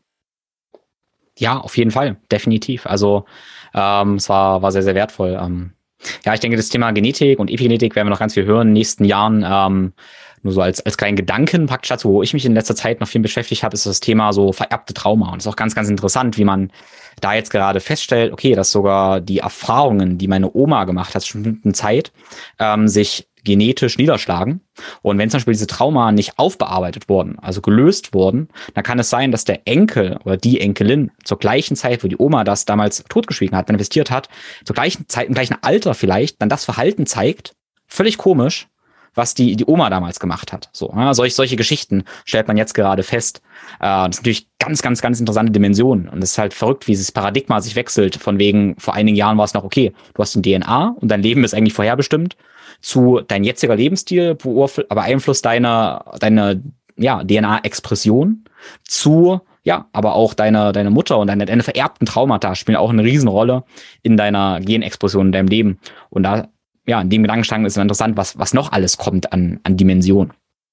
Ja. Ich das ist genau die Magie, die du angesprochen hast. Ne? Nur weil wir es nicht verstehen, heißt es nicht, dass es nicht machbar ist. Und ich glaube, da komme ich wieder darauf hinaus, dass die Welt, glaube ich, jetzt, wie sie gerade ist, auch wenn sie viele Probleme hat, mindestens genauso viele Chancen äh, hat. Und ich glaube, dass man das, ja, vielleicht eine schöne Gedankenübung, sich eben mehr auf die Potenziale zu konzentrieren oder auf das, was schön ist, anstatt zu gucken, wo liegen gerade die Probleme. Und das ist für mich ein ganz klassischer Fall, wo ich weiß, dass im Theta-Healing zum Beispiel viel gemacht wird. Ähm, verschiedene Glaubenssätze gelöst werden. Ne? Meine Freundin macht das recht aktiv, ähm, aber man noch nicht hundertprozentig versteht, wie es überhaupt funktioniert und wie sozusagen auch, äh, wie sozusagen an den Schöpfer, mit immer über den Schöpfer geredet, wird dann eben darüber auch verschiedene Botschaften heruntergeladen werden oder äh, ich weiß gar nicht, wie man sagt, ähm, wie, also wie man auf diese Botschaften zugreifen kann. Und das versteht man einfach noch nicht. Ich verstehe selber nicht, aber ich freue mich auf alles, was kommt. Also. Ja. Ja, ist bei mir äh, auch ganz oft so, dass ich irgendwie Sachen erfahre und denke, verrückt, ich verstehe es nicht, keine Ahnung, warum diese, ja, diese Zufälle irgendwie passieren und da sehe ich immer schon ganz viel Magie, verstehe es nicht, aber ich halte mich dem mal offen. Ja. Interessant. Schön. Ja, äh, wir hatten eigentlich gesagt, wir wollen das Ganze kompakt halten. Jetzt sind wir doch schon bei einer Stunde. Ähm, einen Gedanken habe ich dann noch, aber erstmal wollte ich fragen, ob du noch was auf deiner Liste hast oder wie weit wir da praktisch sind. Ich glaube, vieles von dem haben wir. Es gibt so zwei, drei andere Themen, aber äh, ich glaube, wir haben die, die Passionsthemen oder die Hauptthemen haben wir angesprochen. Genau. Ja. Ja, cool. Ich hoffe, die Hörer konnten da einiges mitnehmen. Und ähm, ja, du hast aber Flow schon zwischendurch angesprochen. Da kann natürlich die ganz wichtige äh, Überleitung ähm, ja, die mir einfach total im Herzen liegt. Äh, das äh, Max, der war ja nun in äh, Max Gotzler, war in Helsinki leider nicht dabei, hat sich auch ein bisschen, bisschen geärgert, mir auch geschrieben, dass er ganz traurig war, dass er nicht dabei war. Genau, und da finde ich es halt so schön, dass wir ja in Deutschland auch so ein Event haben oder kreieren, was jetzt auch leider zwei Jahre nicht stattgefunden hat und nächstes Jahr aber äh, wieder groß stattfinden wird. Ich glaube, ich darf schon sagen, dass es als Community-Event auch dieses Jahr noch so ein, was Kleines geben wird, aber ja, da sollte man mal einfach bei Flowrate praktisch schauen in den nächsten Wochen. Ja, aber auf jeden Fall die Einladung nächstes Jahr werden wir im Juli ein großes Flowfest wieder machen. Und das ist interessant, dass wir das eben Flowfest nennen. Ähm, eigentlich ist es auch ein Biohacking-Event, ein Health Optimization-Event. Aber Max sagt immer so schön, ja, eigentlich sind alle diese Maßnahmen dazu da, um mehr Flow im Leben zu haben, mehr Erfüllung und Glück im Leben zu haben. Und das Flowfest ist so ziemlich magisch tatsächlich für mich. Ja, weil ähm, da ganz viele Verbindungen schon hergestellt wurden. In den letzten Jahren, äh, wo 2017 das Flowfest das erste Mal war, war für mich auch so ein Einstiegspunkt, wo ich ganz viele ja, Freunde, Kollegen kennengelernt habe, damals noch Mentoren, die eben zu Freunden geworden sind. Und ja, auch wir haben uns irgendwann auf Flowfest kennengelernt. Und ich sehe da einfach ganz, ganz viele, ähm, ja, ganz tolle, wirklich, ganz ehrlich, Leben, die verändert wurden wegen diesem Community-Event. Klar, wo es auch um Wissen Inhalt geht, aber eben auch um das Schaffen von der Gemeinschaft. Und da bin ich total glücklich, dass wir das wieder, wieder machen können, gestalten dürfen ich freue mich drauf. Bin, ich glaube, du hast mir damals auch beim Saunaaufbau geholfen. Ich glaube, so haben wir uns kennengelernt und äh, bitte wieder, bitte, bitte wieder. Ich denke sogar, ähm, wenn, äh, korrigiere mich bitte, aber ich denke, ich war auch in deiner Sauna gewesen, am letzten Donnerstag bei Max gewesen. Auf seinem ja. Balkon steht die Sauna von dir, die damals auf dem Flowfest war, oder? Nee. Oder? Das war noch, nee, die, die Sauna vom Flowfest ist beim Andreas gelandet ähm, im Lab. Und genau, Max hat ähm, aber die Outdoor, also genau, aber das kam auch übers Flowfest zustande auf jeden Fall. Ja. Ja, die Welt ist da klein, wenn man da einmal, ich sag mal so, wenn man diesen Netz einmal gefangen ist, einmal angefixt ist, dann kommt man nicht mehr raus, aber das will man noch nicht. Weil es ist eine, Abwärts-, eine Aufwärtsspirale. Ja. Wachstumsspirale, genau. Ja. Ja, schön. Liegt dir noch was auf dem Herzen erstmal? Ähm, nee, ich glaube, ähm, für mich ist aber wirklich dieser Punkt, positiv in die Zukunft zu schauen. Und mir helfen diese Events einfach enorm dabei, weil es sozusagen halt online ist für mich nicht dasselbe. Ich kann im, Homeoffice auch nicht so gut arbeiten wie in Person. Und ich glaube wirklich, dass die, dass die Elektrizität, die von menschlichen Personen ausgeht, die Energie, die von Personen übertragen wird, die ist einfach phänomenal. Und das ist, glaube ich, so eins der Hauptlearnings, dass ähm, die letzten zweieinhalb Jahre waren anders. Sie waren komisch, sie waren sicherlich auch schwierig und zu Zeiten auch stressig.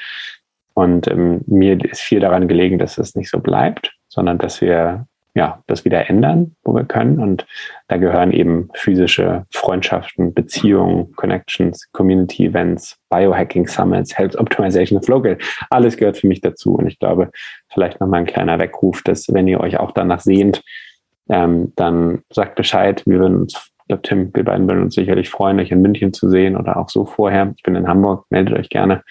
Ähm, und vielen Dank, dass wir das gemeinsam reflektieren können. Es war eine schöne, schöne Reise auf jeden Fall nochmal aus von Sylt oder von Norddeutschland nach Helsinki und zurück. Ja, Genau, ich danke dir. Und äh, ja, natürlich auch die, die ganze Aussage. Ich habe es am Info, glaube ich, nicht gesagt, ähm, aber du bist ja auch der CEO von Clearlight Saunas. Ihr macht halt großartige Infrarotsaunen. Also wer da irgendwie denkt, hey, Infrarotsauna ist eine gute Sache und das ist es auch. Alleine eine Infrarotsauna ist wertvoll, auch ohne Community. Hey, äh, der hat da mein vollstes Vertrauen auf jeden Fall, ähm, ja, sich Clearlight mal anzuschauen, sicherlich dich zu kontaktieren. Und ich denke, das ist auf jeden Fall eine sehr, sehr, sehr, sehr gute Investition. Also gerne unseren Podcast reinhören, um dich da erstmal zu informieren und dann ja auf dich zukommen.